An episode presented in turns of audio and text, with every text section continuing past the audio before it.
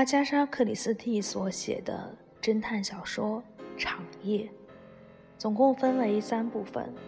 今天要说的是第一部分。这本书献给诺拉·普利查德。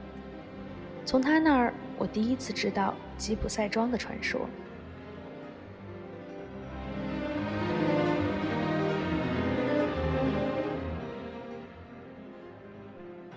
一个夜晚，每一个清晨，有人生来就为不幸伤神。每一个清晨，每一个夜晚，有人生来就被幸福拥抱。有人生来就被幸福拥抱，有人生来就被长夜围绕。威廉·布兰克，《天真的预言》。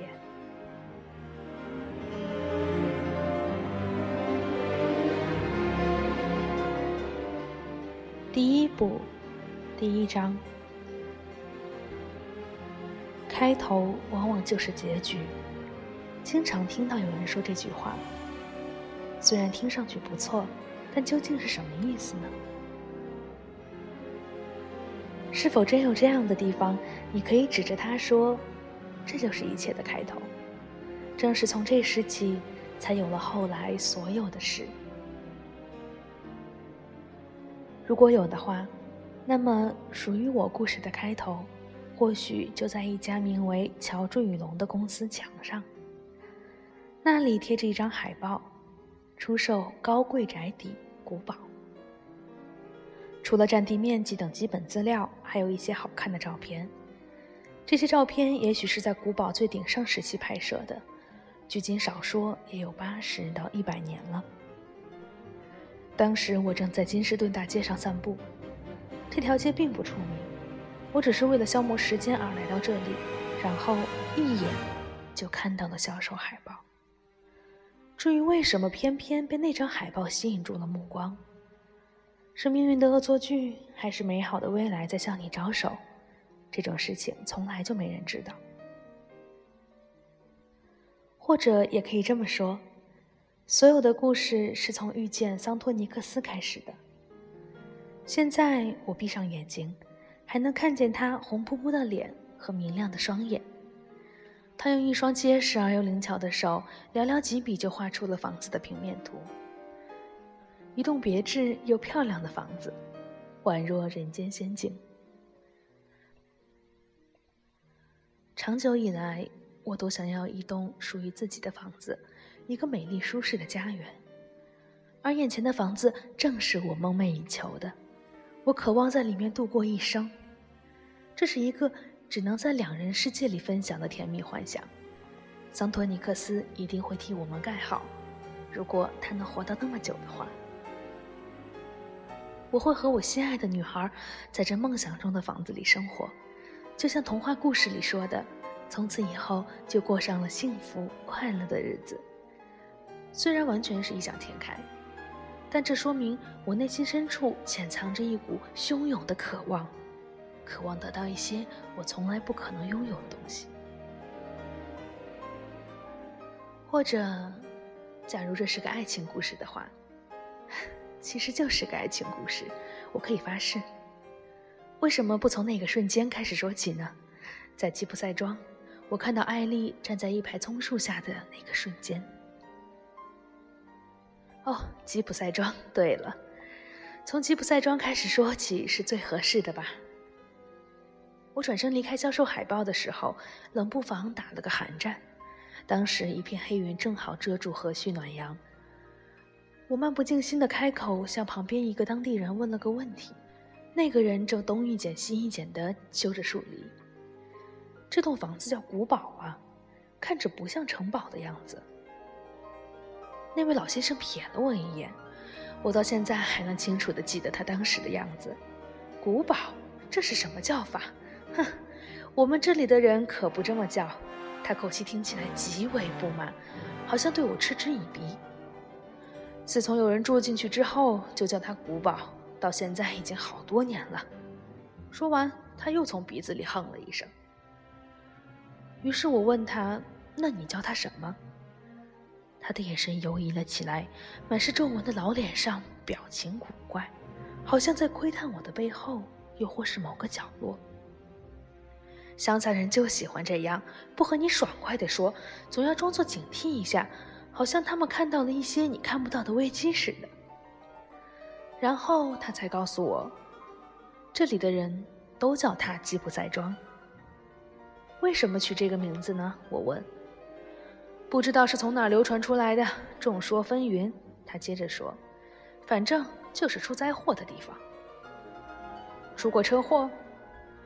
所有的灾难，现在这年头出个车祸太容易了。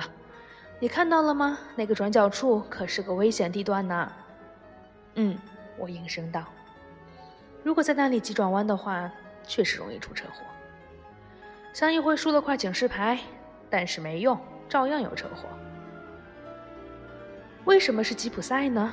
将话题扯开，我又问他，他的眼神又往我身后看来看去了，回答依然含糊其辞。就是有个传说嘛，他们说这里以前是吉普赛人的土地，后来他们被赶走了，就在这个地方下了毒咒。我大笑起来，哼，他说道：“你还笑得出来？这里的确被下了毒咒。”你们这些精明的城里人什么都不了解，这个地方真的被毒咒缠上了。有人在采石场运石头盖起这栋房子时，突然就死掉了。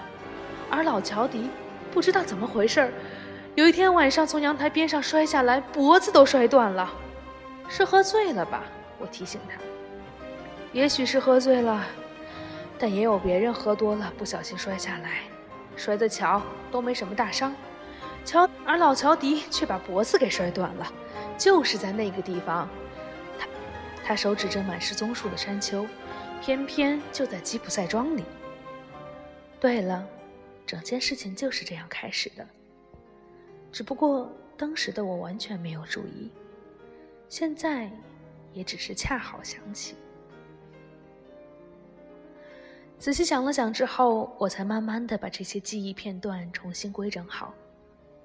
我又问他：“这里还有吉普赛人住着吗？”他回答说：“几乎没有了，因为警察一直赶他们走。”为什么大家都不喜欢吉普赛人呢？他们竟干一些偷鸡摸狗的事儿。虽然他的口气不以为然，但双眼却更加认真地盯着我。我看你是不是也有吉普赛人的血统？他说话拐弯抹角，眼神里流露出凶狠。我说我没有。不过，我的确长得有点像吉普赛人。也许正因为如此，我才会对吉普赛庄这个名字产生兴趣。我转身离开老人，心想刚刚的对话还蛮有意思的，说不定我真有吉普赛人的血统呢。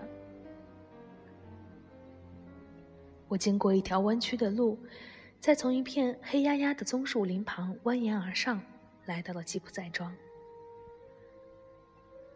从山丘顶部放眼望去，大海和船舶尽收眼底，景色简直美极了。在这一刻，我想，无论是谁都会产生同样的念头：如果这吉普赛庄是我的，感觉不知会是怎么样。而这一类念头，终究只是白日梦罢了。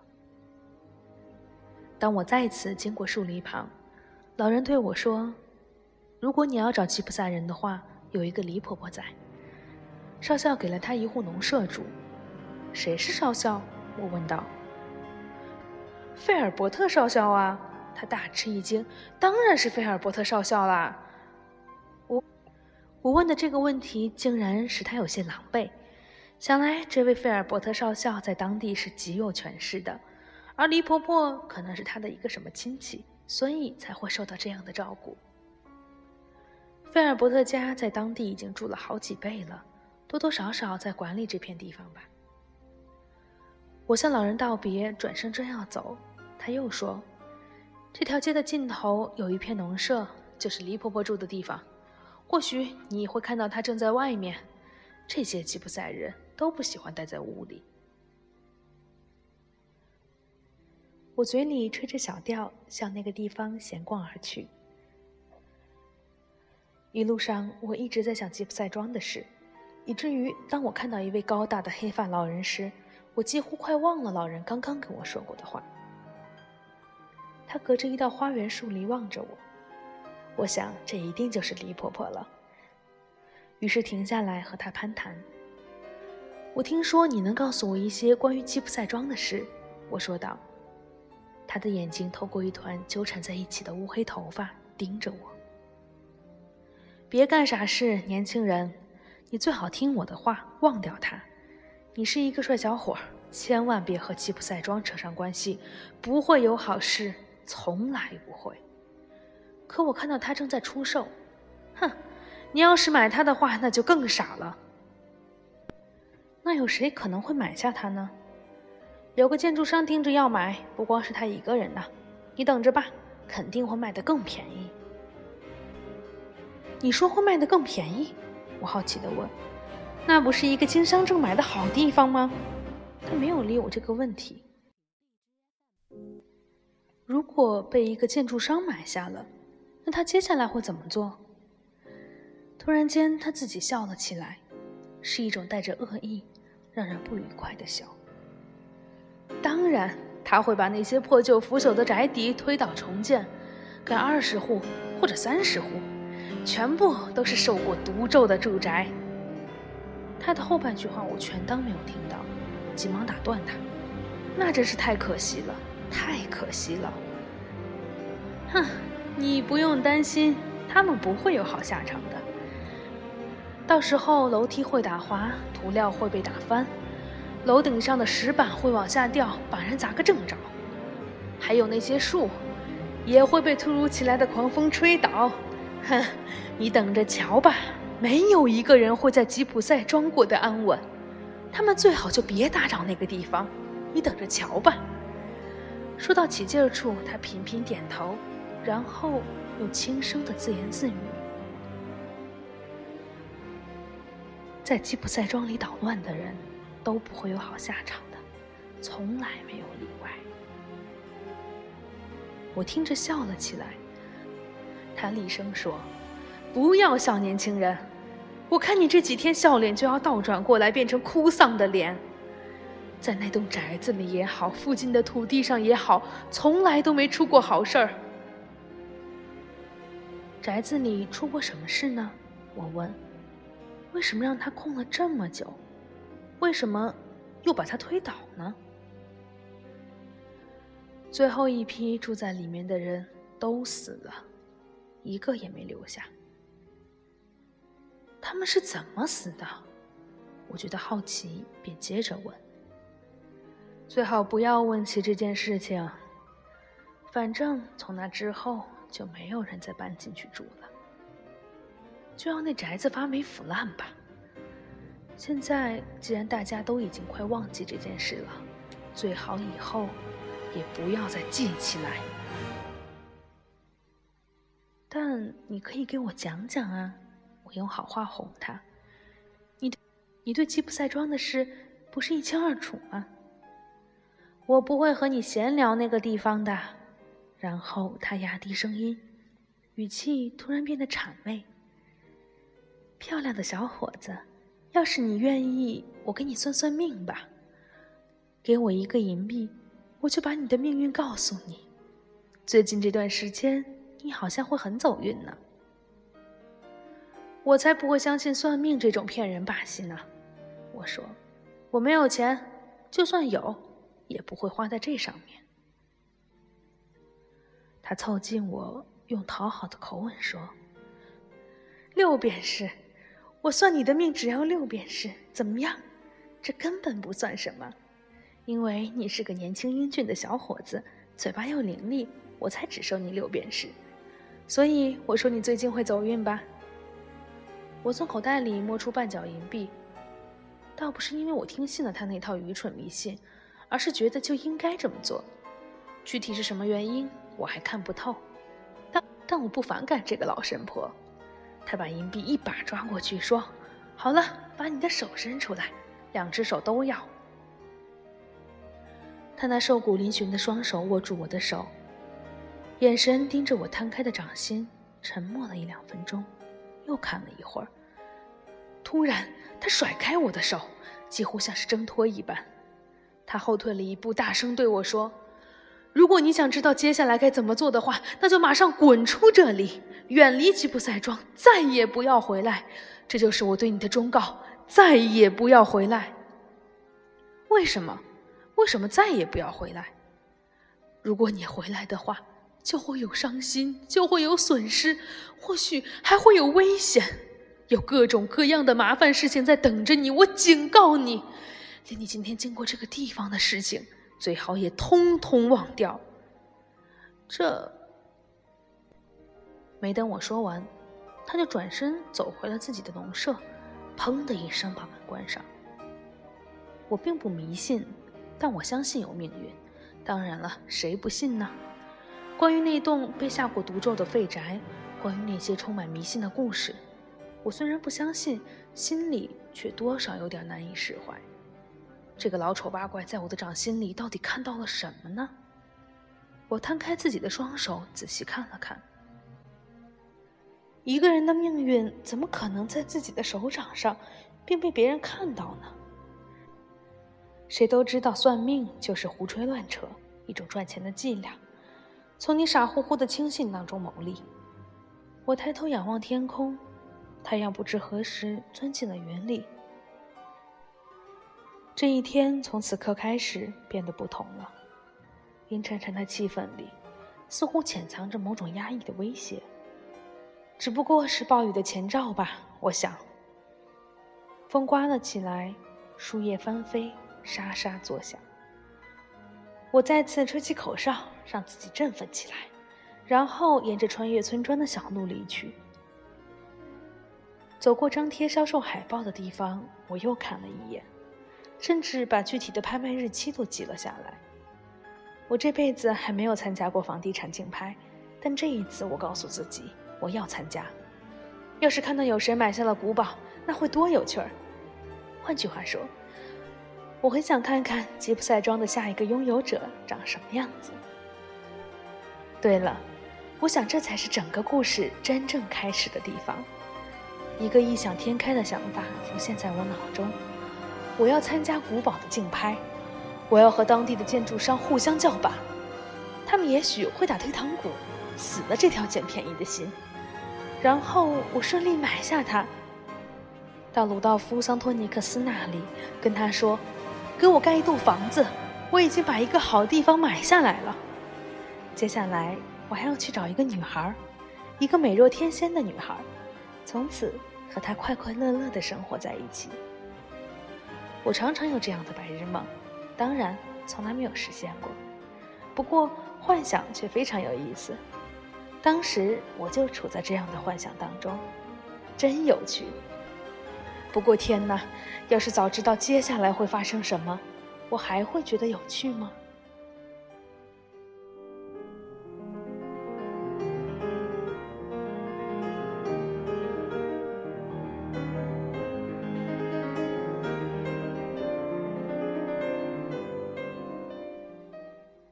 第二章。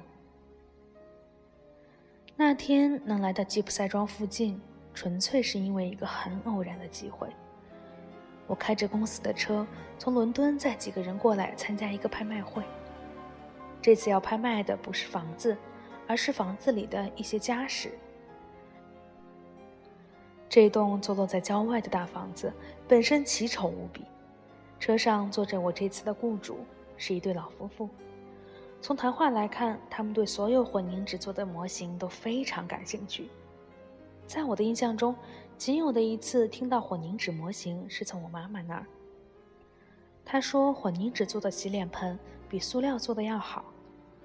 有钱人竟然会自己跑到乡下来买一堆这种东西，真叫人想不明白。然而，我并没有开口问，只是把这件事情记在了心里。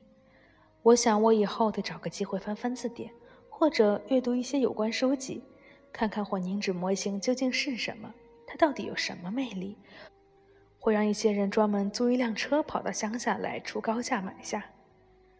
那年我二十二岁，对各种新奇的知识都抱有强烈的兴趣，尤其精通汽车，可以说是一个优秀而且谨慎的司机。我曾经在爱尔兰管理过一些马匹。差点被一批毒贩子缠上，还好我机灵，及时脱了身。当一个租车公司的司机，这份工作还算不错，小费多，还不用花大力气，但是工作内容极其单调乏味。我也曾在夏天帮别人摘过水果。这份工作虽然给的钱不多，我却乐在其中。除此之外，我还干过很多工作：三流饭店的侍者、海滩救生员、百科全书和吸尘器推销员。我还在植物园待过一阵子，多多少少了解了一些花的知识。我从未被任何工作捆绑住，凭什么我要被捆绑住？我发现自己对任何事物都感兴趣，即使有些工作比较艰苦，我也从未介意。我不懒，只是觉得自己安定不下来。我想到处走走，到处看看，多做点不同的工作。我想找到某种东西，对，我就是在找某个东西。自从离开学校，我就在找这样一个东西。但我并不清楚具体是什么，在哪能够找到。在我的概念里，它还处于一个模糊的状态。不过我知道它就在某个地方，迟早我会将它看清。或许那是一个女孩。我喜欢女孩子，但我还没有遇到在我生命中占重要地位的那个人。你可以喜欢其他一些女孩，但总会产生厌倦，想要去找下一个，直到那个她出现为止。他们就像我曾经做过的工作，我都挺喜欢的，但时间久了，就又要离开去找下一个了。所以离开学校之后，我换了一份又一份工作。很多人不赞成我的生活方式，虽然他们的出发点是为我好，但他们并不了解我的性格。他们希望我牢牢盯住一个好姑娘，存钱结婚。在一份好工作上稳定下来，然后日复一日，年复一年，跟着这个世界一成不变。天啊，这才不是我想要的生活！肯定有比这更精彩的生活，不会平平淡淡终其一生，等着年迈的时候靠这个国家半吊子的福利维持生活。是的，我就是这么想的。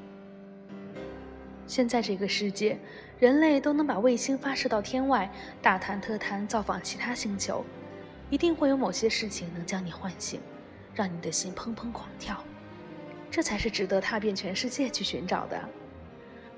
我记得做酒店侍者的时候，有一天在邦德街上闲逛，看到路边橱窗里展示的一双双鞋子，那样的帅气逼人，就像广告中说的那样，聪明人今天穿的鞋。通常旁边还会配一张可疑的成功人士肖像。要我说的话，这位成功人士长得就像一个废物。我经常被这种广告逗笑。过了鞋店是一家画廊，橱窗里只展示了三幅画。为了烘托艺术气息，他们用一些天鹅绒覆盖在金色相框的边角上，太娘娘腔了。我对艺术了解的不多。有一次，纯粹是出于好奇，走进了国家美术馆，结果大为恼火。一幅色彩明艳的巨幅画，上面画的居然是两支军队在峡谷中浴血奋战，或者憔悴的圣徒浑身被箭矢插满，又或者是一些穿着丝绸和天鹅绒蕾丝花边服装的贵妇们坐在那里傻笑。当时我就明白了，我与艺术无缘。但现在我看到的这幅油画却有些与众不同。那三幅画里有一幅画是风景，画了一些我每天都能看到的景色；还还有一幅画的是一个古怪的女人，完全不成比例，很难看出这是一个女人。我我想这就是他们所谓的新艺术吧。我完全不懂这些是什么玩意儿。第三幅画就是我认为与众不同的画。它好像不只是一幅画这么简单。不知道你懂不懂我的意思？它看起来，我该怎么形容呢？似乎很简单，大部分都是空白，只有几个圆圈毫无规则的彼此相扣。它们的颜色也不尽相同，而且都很古怪。你根本不会想到用这种颜色涂上去，这里来一下，那里来一下，随心所欲地点缀在画布上。它们看起来似乎什么都不是，但不知出于什么原因，莫名的，好像有一种意思在其中。我不善于形容或者描述，我只想说，它把我的视线牢牢吸引住了，久久不能移开。我愣愣的站着，好像有某些不寻常的事情降临到了我的头上，让我感觉浑身发毛。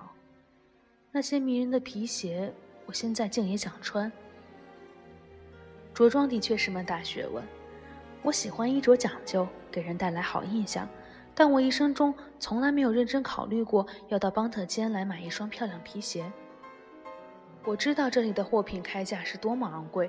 也许要十五磅一双，手工制作的或者其他什么，他们总是能为昂贵找到各种理由。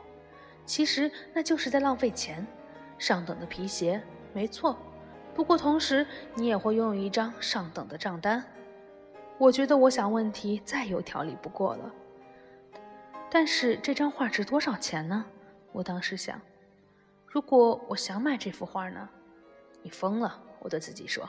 你别傻乎乎的想搞一幅什么油画了，但我就是想要买下它，想要拥有它，想把它挂在家里，坐在它面前，想看多久就看多久，因为我知道它现在是属于我的了。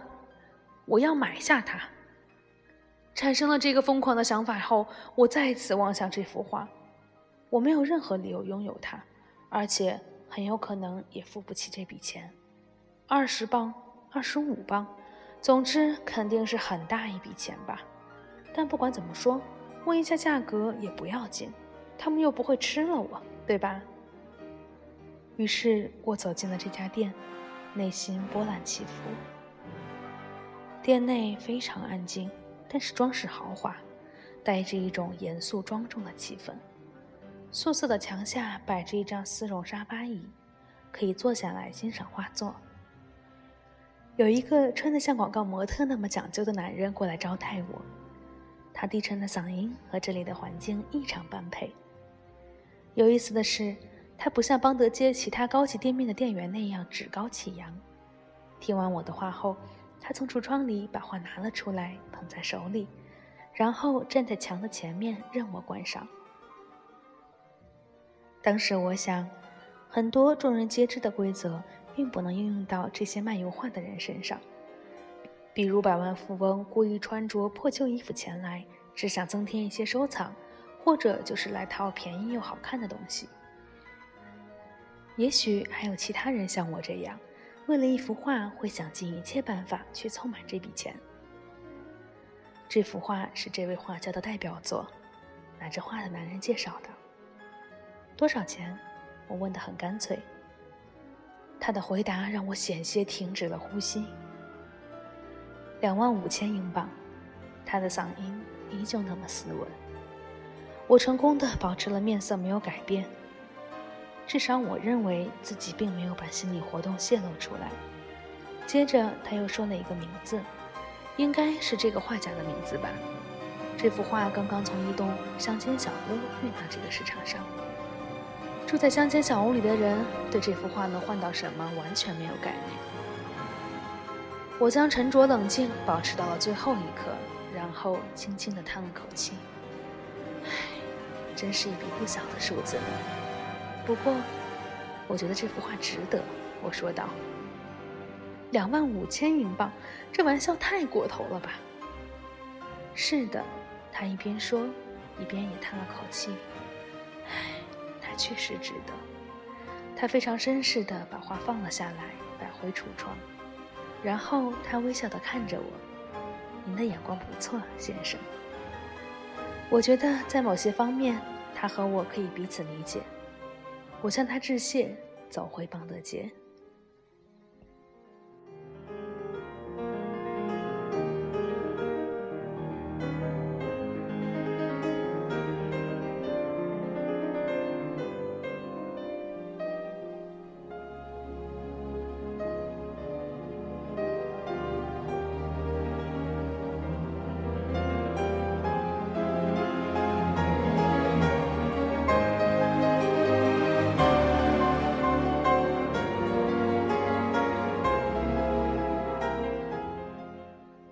第三章，我对写作这件事情不是很在行。不是很在行的意思是说，我不会用一个普通作家常用的方式写作。举个例子，关于我看到的那幅油画，这件事本身没有任何作用，也就是说，这件事情不会有下文。但我就是想告诉你这件事，因为这件事情对我来说存在着一些意义，就像吉普赛庄对我有一些意义。又或者像桑托尼克斯对我也具有一定意义。我还真没怎么说起过桑托尼克斯，他是一个建筑师，你们或许已经猜到了。建筑师是另外一件与我无缘的事物，虽然我对造房子多少知道一点，因因为开车这份工作，我才得以认识他。当司机那一阵子，我跟着有钱雇主去了几次国外。有两次是德国，我稍微懂一点德语，还去过一两次法国，法语也是半吊子。还有一次是葡萄牙。雇我的都是一些上了年纪的人，他们的财富和健康状况总是成反比。经常载着这些人出去跑，你会慢慢知道，财富真的不是最重要的。有心脏病的话，你就得随身携带很多瓶瓶罐罐的小药片。也更容易对酒店的食物和服务产生抱怨。我认识的大部分有钱人都很悲惨，他们都有自己的烦恼，比如纳税和投资。听听他们围在一起讨论的东西，或者他们对朋友抱怨的话语，太苦恼了。这些苦恼把他们的半条命都给磨没了。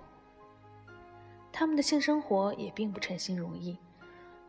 娶回来的长腿金发尤物，不知道在哪养着男朋友呢。用的却是他们的钱，或者和一个只会抱怨的女人结了婚，那生活简直就像地狱。妻子一天到晚就会对他们指指点点。不，我宁愿一个人。麦克罗杰斯，看看这个世界，只要你喜欢，你可以在任何地点跟着一个漂亮姑娘下车。当然，世上的事情并不像说起来这么容易，但我能接受。生活是非常有趣的。我也能在各种各样的情况下发现乐趣，这种态度将伴随我的青春。当然，有一天青春逝去，很多乐趣也会随之流失。我还认为，人的一生中也需要有其他的，比如某个人，比如某件事儿。扯远了，我还是借着刚才的话题吧。有一位老先生，我常常载他去里维埃拉。他正在那里造一栋房子，要要经常过去监工。桑托尼克斯就是那栋房子的建筑师。我不知道桑托尼克斯究竟是哪国人，一开始我猜他是英国人，虽然我从没听过像他这么滑稽的名字。后来我又觉得他应该是从类似于斯堪的纳维亚这种地方来的。他身体不好，我一眼就能看出来。他很年轻，身材消瘦，皮肤苍白。有一张古怪的脸，不知道为什么他的脸是歪的，而且两边不对称。他对客人的态度很差，你一定以为他们付钱之后就会对他颐指气使吧？不，事实上反而是斯托尼克斯气势汹汹，而且他始终认为自己是对的，其他人都是错的。这让我们这位老先生气疯了。他一到工地就开始看他们是怎么干活的。我以司机兼杂工的身份在工地上帮忙的时候，好几次都担心这位斯康坦丁先生会被气得引发心脏病或者中风。你没照我的话去做，他嘶吼着：“你花钱太多了，太多太多了，这些都没经过我的同意，这样下去会严重超出预算。”你说的没错，斯托尼克斯说：“但是这些钱非花不可。”绝对不能再花了，绝不能！完工的时候，你必须牢牢将费用控制在预算之内，听懂了吗？那你就拥有不了你想要的那种房子了，斯托尼克斯说。我很清楚你想要什么，我现在盖的这栋房子就是你最想要的。没有人比我更清楚了。别把你那套中产阶级的精打细算用在我身上。一栋有档次的房子，你马上就要拥有了。这会让你在朋友面前特别有面子，他们也会羡慕你。我告诉过你，我不会随随便便替人盖房子，这不是钱的问题。我会用我的双手给你造一栋世界上独一无二的房子。惨了，这一下惨了。不，你的毛病就是不知道自己要什么，而其实你是知道的，只是说不上来，不能看清楚它。但是我知道，人们所追求的是什么，人们所渴望的是什么。这些事情我一直都知道。你想要的就是一栋有档次的房子，没问题，我会让它特别有档次。他经常会说这些话，我就站在旁边听着。不知何故，我仿佛已经可以看到这栋房子了。它在松树丛中拔地而起，俯瞰海面，绝不普通。它不是以传统的方式朝向海面。而是望着内陆，直到山峰的一处转弯，可以一眼瞥见山岭间的天空。这是一栋古怪的房子，一栋非比寻常的房子，简直可以说它巧夺天工。我下班之后，桑托尼克斯经常和我聊天。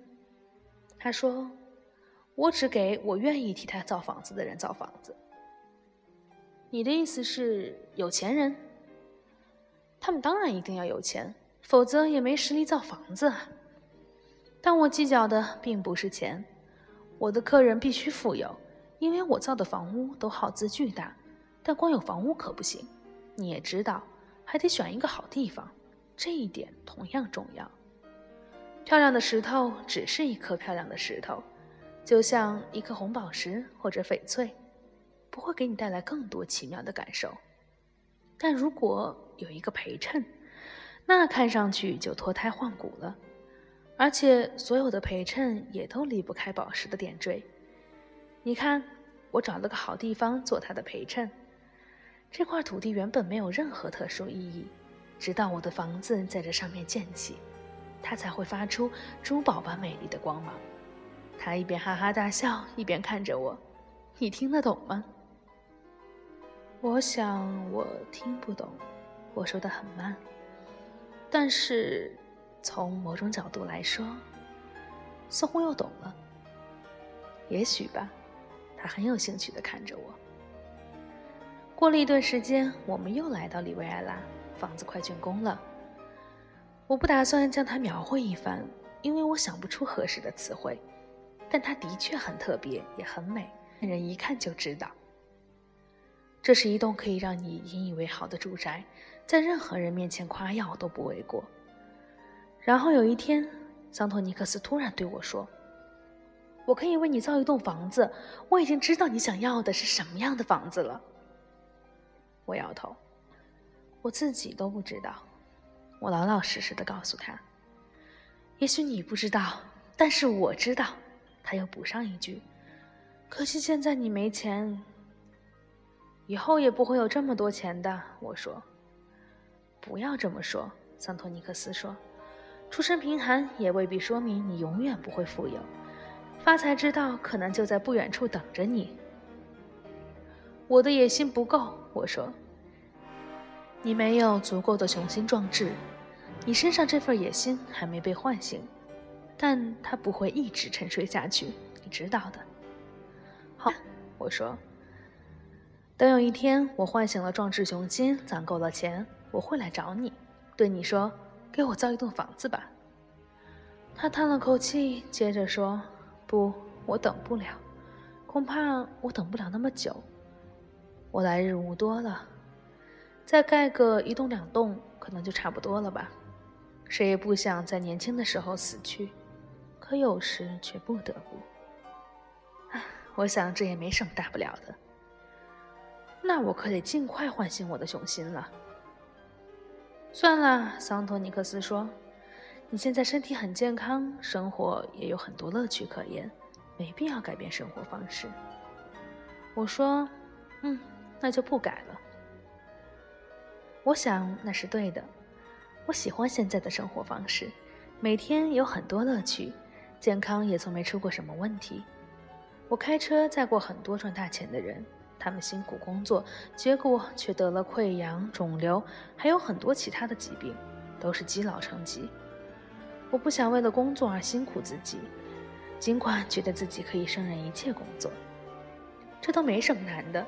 但是我并没有雄心，或者说我不认为自己是个有野心的人。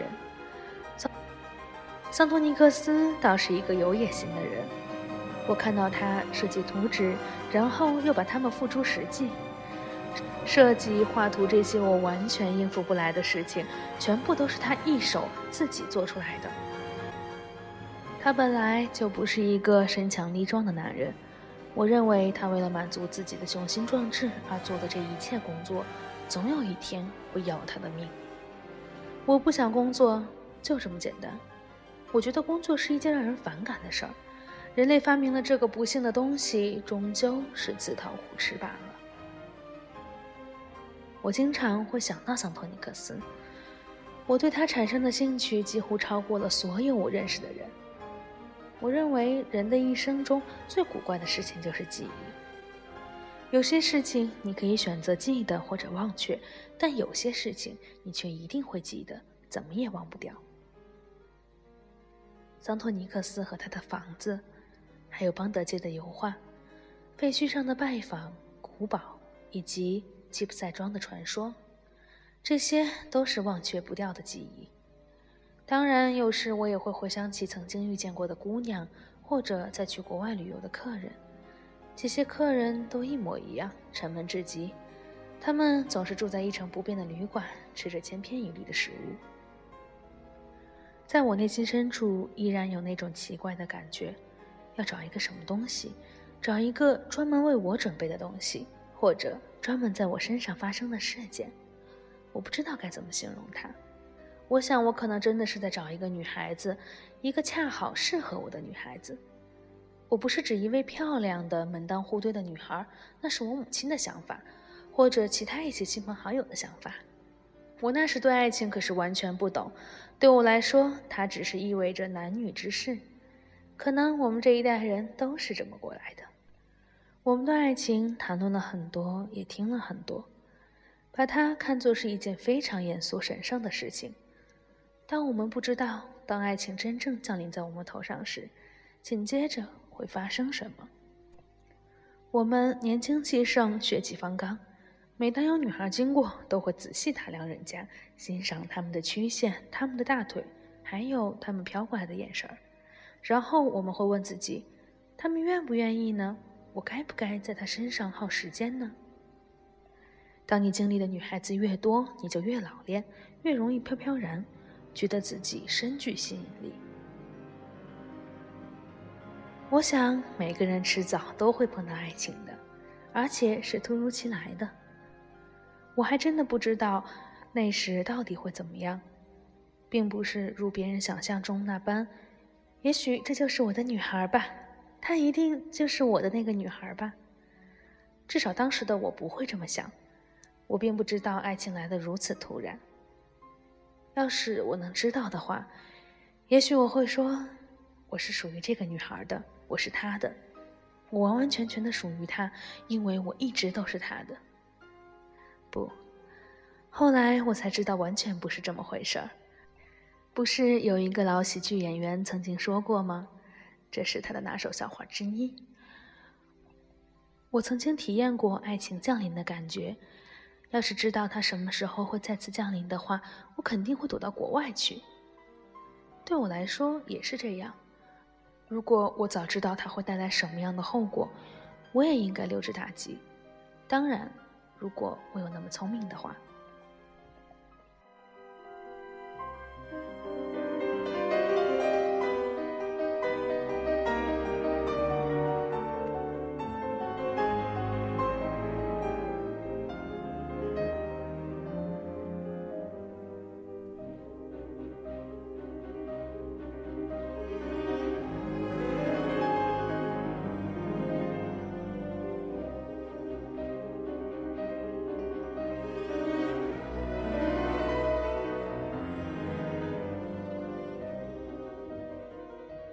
第四章，我没有忘记要去参加拍卖会的计划。但只剩下三个星期了，这期间我还得去欧洲大陆跑两次，一次法国，一次德国。当我在汉堡时，事情有了变化。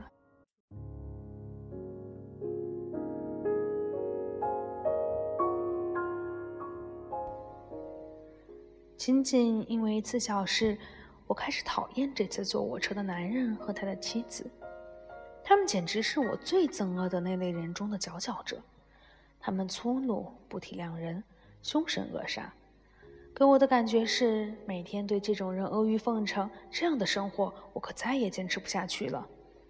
不过，我跟你说，我依然小心翼翼，尽管觉得多一天也无法忍受了，我还是没有直接说出口。跟付你钱的人搞得不愉快，可不是什么明智的做法。于是我打电话给他们住的饭店，告诉他们我生病了，然后打给伦敦的公司，撒了同样的谎。我说我的病需要隔离治疗，最好还是派别的司机过来接替我。没有人会为此责怪我，他们甚至连问都没问，可能觉得我烧得太厉害了，不便多说。然后我应该再次回到伦敦，跟他们描述一下这次的病情。不过，我想我可能不会这么做了，因为我对开车这份工作腻了。这次反抗是我人生中一个重要的转折点，因为这件事，当然还有一些其他事情，我才得以准时参加拍卖会。广告板上之前贴着“本宅出售”。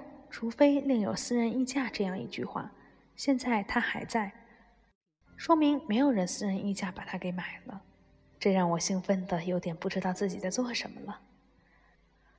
如我之前所说，我这辈子从来没有参加过这种拍卖会，本来我还以为场面一定非常刺激呢，可是我错了，何止不刺激，这简直就是我参加过的最沉闷的场合。在半明半暗的气氛中，只有六七个人在场。拍卖会的主持人也和我见过的那些拍卖家具的主持人风格完全不同。那些人满肚子都是笑话，说句话马上就能把你逗乐。而这位先生用半死不活的声调说了几句这个地产的好话，还有一些其他事情，就有气无力地开始叫价。马上有人开价到五千英镑。主持人病殃殃地笑了一下。就好像听到了一个不好笑的笑话，他做了几句评价，接着又陆陆续续有人开价。周围站着的看起来以乡下人居多，有个人我看着像种田的，有一个我猜是建筑商竞争者之一，还有两个律师，旁边还站着一个看上去像是伦敦来的城里人，他神情严肃，衣着考究，我不知道他是否会开价。也许已经开过了吧，想必是以那种安静优雅的手势。不管怎么样，开价竞标的声音渐渐减少了，然后没有了。主持人用一种悲凉的声音表示，这次的竞拍价格没有达标，本次拍卖流产了。这种拍卖很无聊啊！走出会场的时候，我对身后一个看上去是乡下人的人说道。就和往常一样吧，他说：“你参加过这种拍卖会吗？”没有，我说：“今天是第一次。”出于好奇，我好像没看到你开价啊。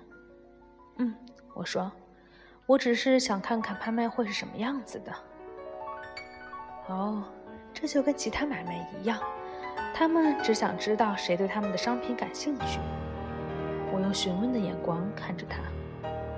我跟你说，这次拍卖只有三个人在竞争。这位朋友说：“从海明斯特来的威斯拜，他是一个建筑商，你知道的。还有戴克汉和科布，他们替利物浦的一家公司开价。我知道还有一匹黑马，可能是个律师。当然了，也会有其他人参与竞拍，但这几个是主角。而且这个地方会贱卖，大家都这么说，因为他的名声不太好吗？”我问：“哦，你已经听说过一些吉普赛庄的传闻了呀？只有乡下人才会说这些风言风语。几年前，乡议会就把那条路改造了，那里出事太多了。但的确有很多人说那地方的坏话。我跟你说，这只不过是迷信罢了。无论如何，就像我刚才说的，真正的交易都是在幕后进行的。他们会再去出价，也许利物浦来的那些人会得到它。我可不认为威斯拜会出多高的价钱，他就喜欢捡便宜。最近有的是地盘等着开发呢。不过话又说回来，能买下这片地的人并不多，得把房子推倒后再盖一栋。他们会那么做吗？如今这种人好像是不多了。我说，太难了，要交税呀，还有这样那样一大堆麻烦事儿，而且在乡下也找不到可以干活的人。现在的人呀，宁愿花几千英镑去城里买一栋摩登公寓十六层中的一个房间。乡下这种又大又空旷的房子，在市场上是一种累赘。但你可以自己建一栋现代化的房子啊！我表示反对，这样还能省下点钱。可以呀，不过这里的地皮也不便宜，而且人们不太愿意孤零零的住在一个地方。也许有人喜欢，我说。他哈哈大笑，我们便分手了。我独自向前走着，紧皱眉头，感觉自己刚刚的争执有点莫名其妙。我并没有特别注意方向，只是信步走上了一条路。道路两旁树木丛生，沿着这条逶迤的路，最终会到达一处荒野。就在这条路上，我第一次见到了艾丽。我之前说过，他当时站在一棵大树底下，看上去就像…… 如果非要我解释的话，就好像一个人前一秒还不在那里，下一秒突然出现了。如同从大树中钻出来一样。他穿着一身暗绿色粗呢大衣，一头如秋天落叶那样柔柔淡淡的棕色头发，身上散发出梦幻般的气质。一看到他，我就停下了脚步。他也看着我，朱唇微起，略带惊讶的神色。我想我自己看上去也应该是一脸慌乱。我想上前和他聊两句，但又不知道说什么。最终，我还是开口了：“抱歉，我我并不想吓着你，我以为这里没人呢。”他也说话了，轻柔而温和，好像一个小女孩的声音，却又并不完全是。他说：“不要紧，我也没想到这里还有其他人。”他向周围看了看，这里。这里是一个安静的地方，然后微微颤抖了一下。